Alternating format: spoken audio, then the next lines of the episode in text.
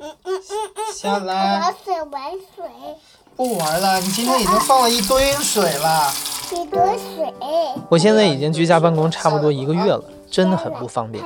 每次我要录音的时候，都得把熊孩子赶到另一个房间，防止他制造噪音。北京的五月份真的是最好的季节，阳光明媚，春暖花开。晚上大家都开始去路边摊撸串儿、喝啤酒了。我是恨不得赶紧小区解封，我好出去跟朋友们聚一聚，喝几杯。但是好像没有那么容易。北京从四月三十号就开始宣布餐厅禁止堂食了。那我现在即使被放出去了，应该也找不到能撸串的地方。根据二零一九年的数据，北京市各类餐饮门店总数已经达到了二十一万家。如果我们这些消费者不能去堂食，北京的这些门店现在经营的怎么样？他们还好吗？那在这期节目里，故事 FM 的三位制作人分别和三家店铺的老板聊了聊。我叫吴浩，今年四十九，在朝阳区这边开了一个烧烤店。他其实吧，就是说我现在这个店，他已经开了得将近五年了，但是呢，他是那个原来那个老板呢，因为家里有事儿，然后就转了。我是去年四月份接过来的啊，哎，抱歉抱歉，我儿子闯进来了。嘿，出去啊，没事没事，哎呀，爸爸在工作，好不好？给爸爸关上门，爸爸工作呢啊，谢谢。哎，在家里头这一个月，就基本上跟孩子在一起，工作什么的都特麻烦。几岁啊？两岁半，嗯，对我去年四月份接过来的。对呀，我因为本身我自己是有一个商贸公司，原来是做什么酒店用品啊，做定制礼品的。就是因为这疫情闹得没有生意嘛，正好那个原来那个老板跟我也算是半个朋友吧，我就说那你给我吧，我说反正最起码能弄一个天天能见着钱的买卖嘛。嗯再说去年的时候疫情也不算严重，就说呃正好夏天我一想四月份接，结果其实还是不错的，正好是刚开始挣钱的时候，因为烧烤店嘛，串儿店嘛，它是实话实说，就是一般来说是五月份到国庆它是黄金时间嘛。啊，所以现在已经黄金时间已经过去一个月了。对啊，所以我现在特别郁闷就在这儿。按道理是现在应该五整个五月份来说的话，我应该现在一天是，虽然我的店不大吧，就八张桌子小店，但是在现在来说，就是实话实说啊，就是在方圆三公里之内，客人给的评价，方圆三四公里之内味道是最好的。现在应该正常情况下，按照去年这个时候的理论上来说，现在应该每天的利润在一千五到两千的时候。但是现在这这个从四月三十号晚上宣布不让堂食了以后，等于现在是每天理论上赔一千五到两千。其实这个疫情吧，它一直也没有断，我感觉到我去大事不妙，就是应该是从四月二十号左右，因为一进四月份生意是其实不错的，人一天比一天多，客人一天比一天多，流水一天比一天也多。然后从四月十几号开始，就是那个北京的疫情就好像在我印象里就开始起来了，今儿几个，明儿几个，后天十几个，我说坏了。然后明显的从四月二十号到二十五号吧，客人明显的就少了。就我说这就不对了，应该现在是一天比一天人多才对，怎么会突然客人一天比一天还少了呢？结果就到四月三十号。就下午开新闻发布会嘛，不就是说，明天开始不让堂食了。我说看吧，我说果果不其然，完了，这回彻底完了，大家就都傻眼了嘛。然后紧跟着五月一号早晨，像那个什什么食药监啊、工商啊、社区啊、物业，就是种种通知吧，就都过来了。他拉了好多群，好比说食药监会拉一个，然后物业又拉一个群。包括派出所也会给你拉一个群，反正无数个群里头就这种通知就全过来了，然后里头反正发的东西都类似吧，大同小异。什么是你像食药监的会说涉冷人员，一开始是叫涉及进口冷链，就是说你像什么多春鱼这一类的东西，这是进口的嘛。然后鳕鱼这叫进口冷链，就是说牵扯到进口冷链的人要每天做核酸啊。最搞笑的就是，咱们没有说指责别人或者攻击别人的意思，就是反正我觉得挺搞笑的，连小学边上的书店都要每天去做核酸。我说你们书店做什么核酸呀？说因为我们书店里有个冰箱冰柜卖冰棍儿啊，做卖冰棍儿你也算沾冷链。人家讲话，你店里只要有冰箱。你就得去，跟进不进口已经没有关系了。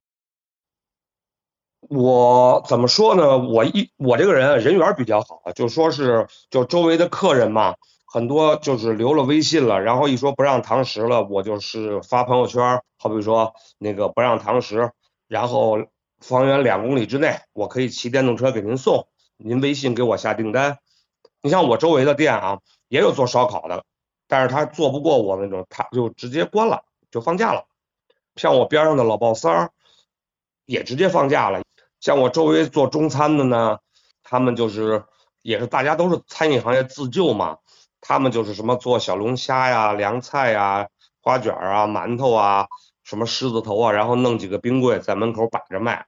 然后当时我的员工跟我说说，大哥，咱们要不咱也摆弄点凉菜？我说不弄。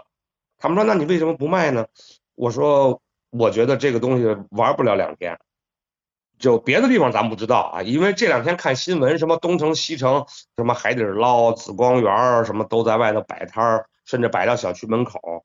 但是咱没有攻击政府的意思，就是黑庄户这边给我的感觉就是，他不考虑经济问题，他只考虑稳定问题。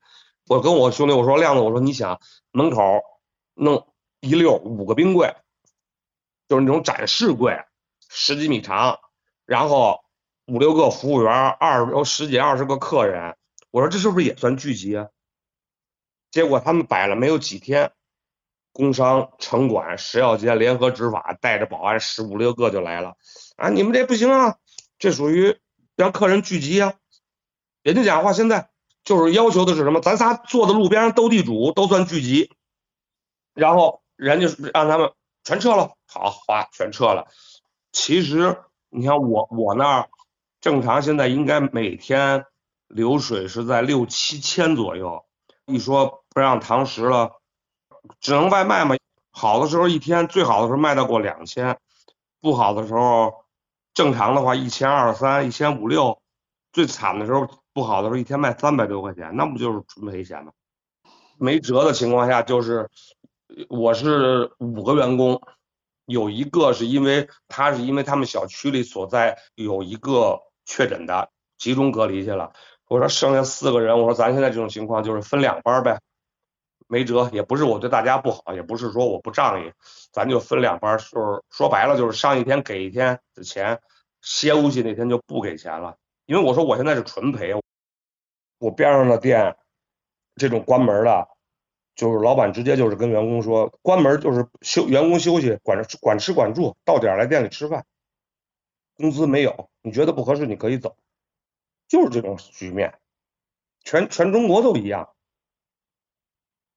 结果没想到这干着干着，其实也还越来越好，一开始卖五百多，后来八百多，最好的时候卖到两千二，然后一千九百多，常规是一千二到一千五。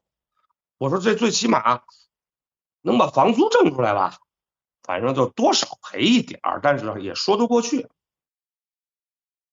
二十一号吧，应该是晚上，我员工都下班了，给我打一电话说吴哥出事儿了。我说出什么事儿了？说刚才疾控中心给我打电话了，说我十七号在京岸超市买过烟，让我立刻居家不动，明天有人来把我拉走隔离。我说那你就隔离呗，然后说。剩下那三三个人，因为他们都住一住一块儿嘛，说他们算次密接，说是让他们得居家隔离。我说那就隔呗。他说咱店就没法开了。我说那有什么办法？这东西咱得配合，你也反抗不了啊。这样是二十一，然后二十二号北就把他们都封家里了。二十二号我就开始给他们送这个，送趁着没装门吸的时候。我就给他们什么方便面、火腿肠、鸡蛋、肉什么，我就买了一大堆。他们已经出不来了嘛，我就给他们送到宿舍。二十三号我还偷着乐呢，我说嘿，跟我没关系啊。我说我就当当给自个儿放假了呗，正好下就这几天就除了吃饭就溜达溜达休息休息嘛。结果昨天一睁眼电话过来了，说我十十八号在那个超市买过一个冰棍儿，我都忘了。我说有这事儿吗？他说您查查您消费记录，我一查哦还真有。我说那怎么办呀？说您这个居家隔离吧。目前吴浩刚刚居家四天，社区跟他说隔离一周就能出去。他盘算着，只要能及时出去，哪怕是只做外卖，他也要坚持干下去。只要别赔得太厉害，他就不想放弃。那您这种情况，嗯，后面有什么打算吗？那只能忍着呀。目前来说，只能扛着。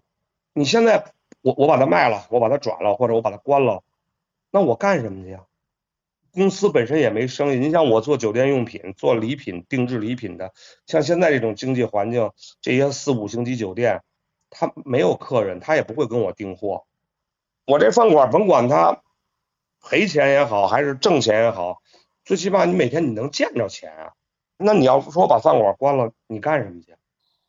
咱们好歹还不像那些所谓的现在的年轻人，这什么租着房，挣了这个月的钱还上个月的信用卡，什么火。咱好歹多少还有点老本的，可以吃吧。戴好口罩。进店请出示健康码。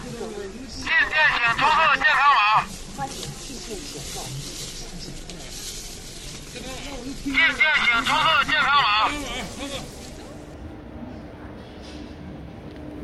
你好，我是制作人刘豆。今天是二零二二年五月二十五号，我现在呢是在北京崇文门的一家商场里。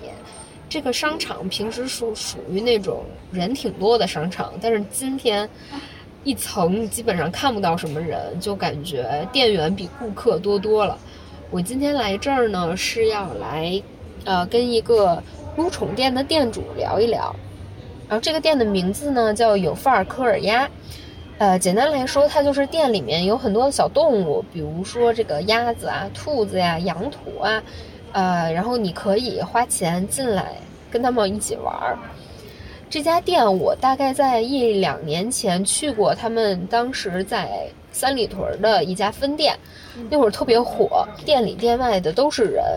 嗯，他们生意最好的时候，在北京一共有五家分店，但是现在呢，因为呃疫情，他们已经亏损了有几个月的时间了。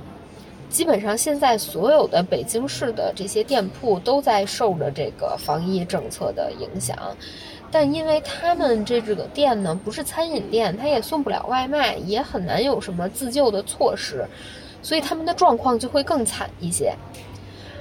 呃，我现在应该差不多到了，我走过这家黑漆漆的电影院，应该就是这家店了。你好。您好，我找那个刘老板。哎，您好，我是刘豆。好，谢谢谢谢。太逗了，羊驼看着跟假的似的。啊，不爱动会儿羊驼都。嗯。店主刘老板今年是三十三岁，他是一个连续创业者。嗯，他几年前从公司离职了以后，做过无人机租赁的生意，也在二零。一八年开过火锅店，呃，最开始也经营的很好，但是疫情之后他就开始苟延残喘了一段时间，直到今年春节，嗯，是彻底的闭店了。呃，不过好在那会儿他这个撸宠店已经做起来了，啊，不过最近北京这又来了一波疫情，让他的这项事业呢也变得岌岌可危。最近这家店的运营状况怎么样？像今天是是是客人是吗？对对，是客人啊。就是今天接待了几个？就就现在你看到的啊。就开门到现在。对对对啊，然后这已经是属于正常现象了，就是甚至没有人啊，已经属于正常现象。就目前疫情情况，但是你看今年二零二二年的这个二月份春节，春节的话是因为我旁边是电影院挨着。还有星巴克，然后电影院如果说这个门票卖的比较爆满的话，我这块儿就就特别多的人，然后排队我算过，就一天的排队量，最高峰拿一百个号，然后少也能拿就七十个号，所以就是说，嗯，这个位置啊，还有这个客群都还不错，只不过现在疫情影响是实实在在疫情影响了，呃，包括你看像国瑞城之前也出现过这个嗯阳性，它都不是密接是阳性，那就实质的影响，大概从三月二十号左右开始就没停啊，三月份完之后就是四月份又一波，然后到现在这个四月底北京堂食一封，然后基本上就没有人逛商场了，只要没有堂食，商场就没有意义了。所以就是现在这个状况，这种一天可能一一两个客人或者没有客人的状况，大概持续了多久？持续肯定已经达一个月以上了。这一个月你你也干不了什么，你干什么都是无用功，因为以前做过很多事情了，比如说做抖音呀，包括做直播，比如双十一直播，那会儿还没有没有说这么猛的疫情呢。杯水车薪，所以就是对于我来说，因为我已经经营，这是从二零二零年对吧，三年了，得有了，所以各种方法呀，什么都试过，啊。所以最主要的那个客源，其实还是商场自带的，他路过的这种。对，因为咱交租金了，咱交租金买的不就是你什么都不干的这种坐商的这种客源吗？咱花这钱就得有东西啊！现在等于说这什么都没有，这很正常。就是说在当下情况啊，反正您来之前的五分钟，那个商场他正在统计所有商户的经营情况和这个诉求。诉求说白了，说到底就是钱，他没有钱交房租的，是真没有。他不是赖的问题，不想给不是一回事儿了。然后商场这回他也挺客气的，很客气，也很。人道主义，就是因为他也知道，他跟你去要这租金好像也没有任何意义，大家都没有啊，那性质不一样。二零二零年第一个疫情，如果现在相比来说的话，呃，那简直就是太简单了。太简单了。对，就是不是事儿。怎么说呢？首先，你春节是不营业的，你所有的人员都在老家待着呢，你只有一个房租成本。然后那个你的赔是有限的，你连电费都不用赔，你电都断了。而且呢，你赚过钱，你有钱赔，你的心态又不一样。那会儿大家都是焦虑归焦虑，但是相比现在状态来说，你就感觉这个是天壤之别，你都会怀念二零二零年的疫情。关键那会儿他大家会觉得一年就完事儿了吧？然后第二年是二零二一年。也没有怎么着，我认为就是他，我也都记不得那会儿怎么管控了，记不清了。但是今年就太不一样了，今年是你想，你二一年就没赚钱，你二零年也没赚钱。什么叫谋生啊？谋生就是你交房租、发工资，那你自己是没有的。维持这个东西是需要成本的，不是说就一个房租跟人员，你还有好多这个。杂物啊，动物吃喝呀，然后还一个是这个东西，它不是刚需，不是刚需，确实很可怕。一旦大家的娱乐性消费的钱花的少了，就没你事儿了，就是没有没有这种体验类的事儿了，比如剧本杀呀。因为其实我觉得开店不管是做什么，就说简单的消费领域吧，啊，大消费领域，这个北京市就这么多钱，看谁抢得到。大家现在好像就是消费能力就是下降了。然后他不是简单的不敢花钱了，大家都快失业了。这个失业不是说这个是是各行各业的那种失业啊，那谁还管敢花钱呀？我觉得以前那种赔钱都不算什么，现在才是最不理想的，就是这种遥遥无期的疫情。我觉得现在就已经不能接受了。现在是商场不跟你较劲，说我不收你租金，他意思我们先统计，实际上已经该交租金了。然后呢，这个人家说我就怎么着按法律这个条款合同走，他让把我现在赶走一点毛病都没有的。但是商场没有这么做，因为他知道这个商场所有商户都没有钱。嗯嗯，您会为了挽救一个店往你自己贴钱吗？贴了呀，已经在贴了，我现在都不知道怎么收回来。嗯，那这个就说到。疫情对于这个实体的影响，什么？这会给您带来家庭上的经济压力吗？嗯，您有有小孩吗？然后就是家里面有有负债或者什么之类的。房贷呀，房贷呀，孩子呀，都有，肯定有。但是呢，我又不太想，就是，因为我主要觉得不能让这些事情去扰乱自己的下一步计划。你比方说，我现在去上班了，可能也能解决一定的问题。我也挺想去上班挣点稳定收入的，但是你一下你的机会成本就没了，不是你机会成本就太高了啊，你就很难再翻身。你本来就是需要翻身的，然后你如果选择上班一个固定收入，那就更难翻身了。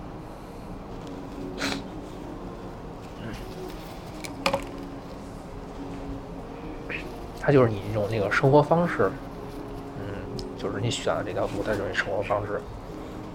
然后你也没有什么可开心的，你哪怕有四五个也好，乱七八糟没有任何意义。你不能让这个游戏停，这个游戏如果停了，就是代表真正结束了啊！它焦虑，它就是焦虑，一直会存在的。但是要是说这个正常上班的话，其实也会有各自不这个不开心的事情存在，啊，都会有不开心的事情存在。只不过这是你选择不同的生活方式，啊。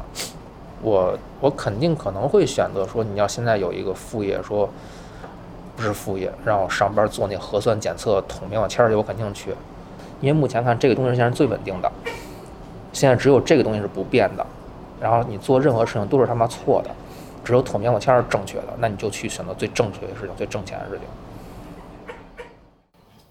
嗯，刘老板告诉我，在他创业的过程中，他有一条心得，就是如果你遇到危机，你可以先等上五天。嗯，因为在情急的情况下会多做多错，不如先退一步观察一下。但是这一次有点不一样，他等了一个五天又一个五天，嗯，已经是退无可退、进退两难的一种处境了。他现在全是靠自己贴钱来给他的员工发工资。他原本筹备了另外一项小生意，然后想要来分担风险，但是因为最近呃越来越严格的疫情政策，他就没有办法出去去进行选址，就没有人知道现在这个扑朔迷离的疫情什么时候会好。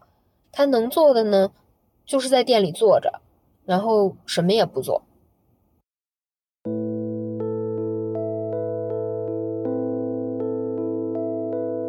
你好，我是制作人嘉文。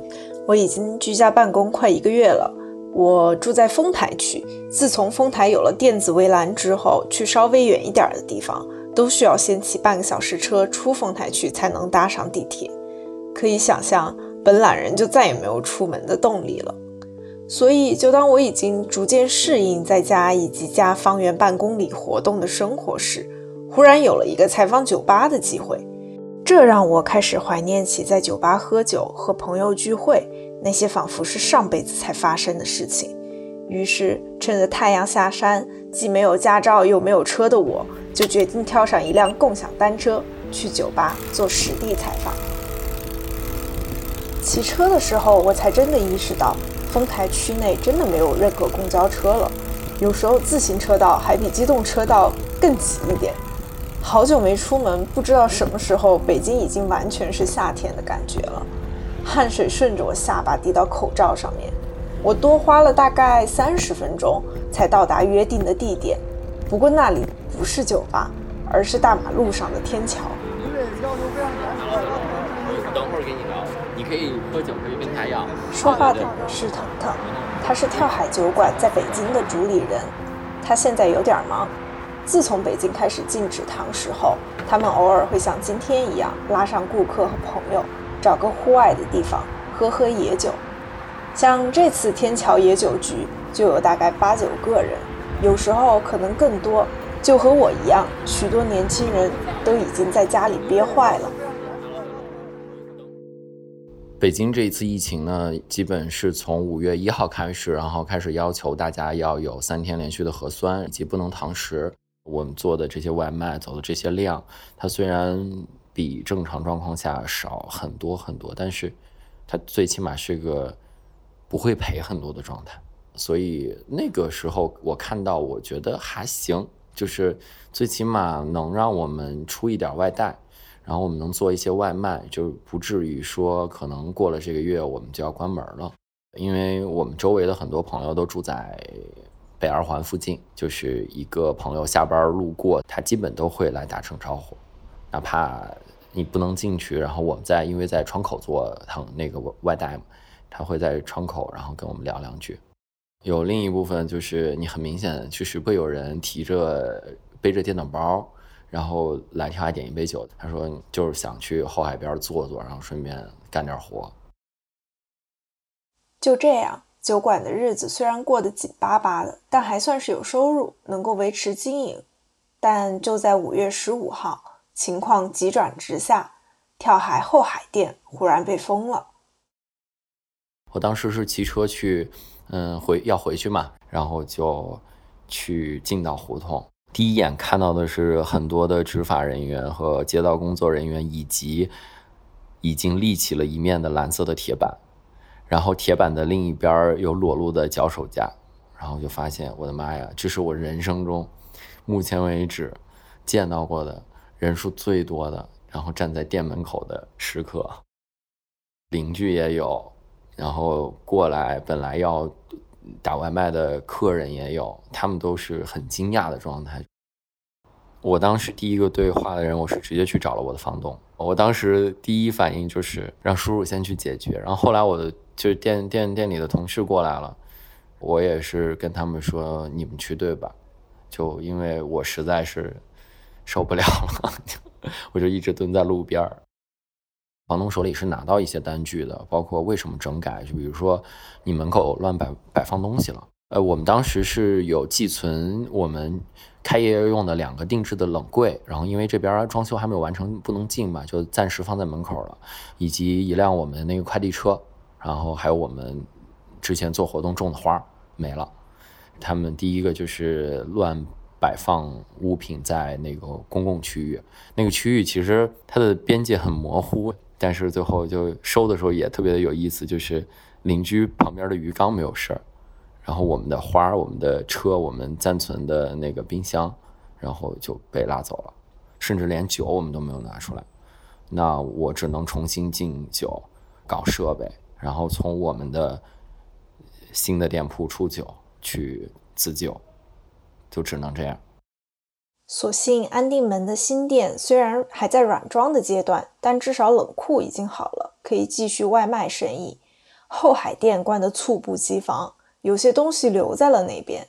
腾腾想要回去拿。我是想知道，就是我到底能不能进去？就是如果真的中午就是有巡逻的人，或者是有相关的工作人员，就看见我了，制止我了，告诉我你你还不能进去，那也行，对吧？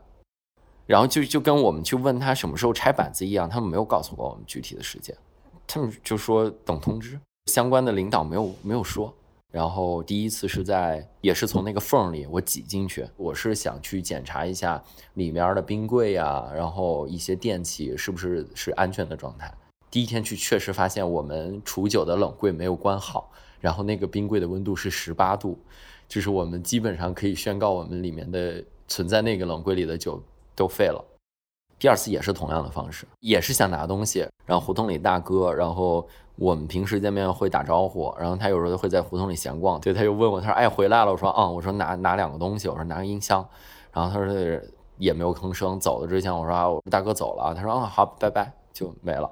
对，就很正常，感觉除了那个铁皮以外，好像我们我们所有的事儿都没有发生变化。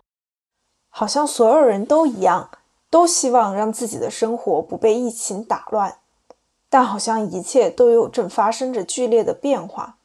就像几天前，腾腾像平时一样去新店旁的小烟酒摊儿买烟，却发现好像又有了新的规定。然后我去买烟，正常我是扫码进门挑烟，买完出门。然后那天会发现他的门中间加了一个凳子，然后他给自己的门上上了一把锁。然后我当时就喊往里面喊，我说有人吗？然后他说有，然后我说这怎么了？我说你为什么要把自己锁成这样？他说街道过来通知说那个不允许我们开门营业了。我说为什么呀？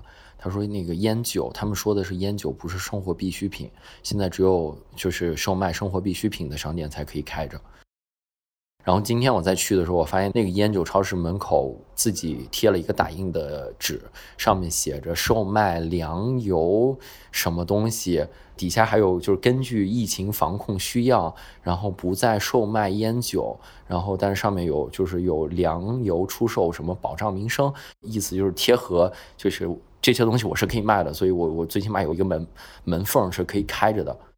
目前还没有人来通知他们新的规定，啤酒外卖在继续，各种活动也在继续。但腾腾也在考虑，如果到了最坏的地步，那该怎么办呢？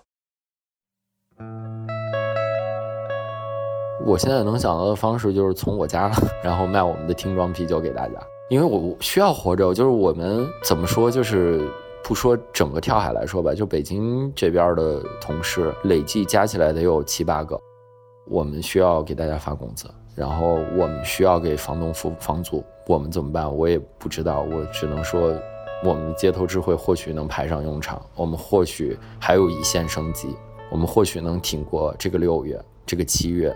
或许疫情可能在明天就结束了，我们就所有的店铺都可以开门了。我可以扫码去去我的邻居的店里面买烟买水。